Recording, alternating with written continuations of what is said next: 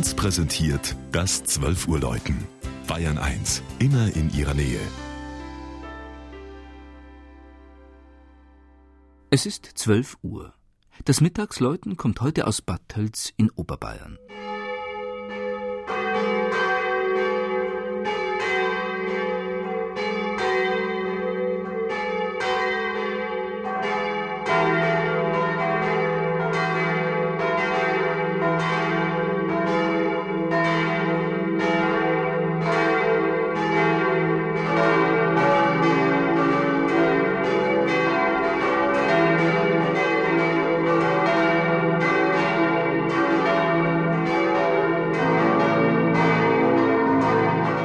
Tölz ist nicht nur bekannt durch Kriminalschnurren oder seinen Schützenmarsch.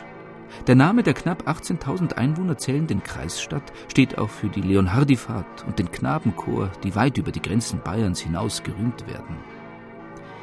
Die Tölzer Marktstraße mit ihren prächtigen Patrizierhäusern kann man nur hinreißend nennen.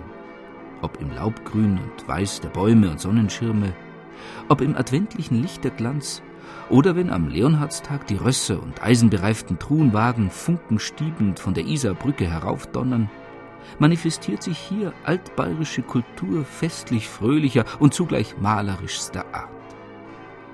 Der berühmteste Sohn der Stadt hat am oberen Ende des Marktes sein Denk und in der katholischen Stadtpfarrkirche Maria Himmelfahrt sein Grabmal. Kaspar Winzerer, der goldene Ritter und Pfleger zu Tölz, der für Kaiser Karl V. 1525 bei Pavia den französischen König gefangen nahm. Das spätmittelalterliche Gotteshaus steht etwas zurückgesetzt südlich der mittleren Marktstraße, am Platz einer 1262 erwähnten Burgkapelle und wurde nach dem verheerenden Stadtbrand von 1453 als dreischiffige Hallenkirche errichtet. Die majestätische Madonna im Strahlenkranz unter dem Chorbogen frei schwebend angebracht, wurde von einem Weilheimer Meister um 1611 für den Hochaltar geschnitzt.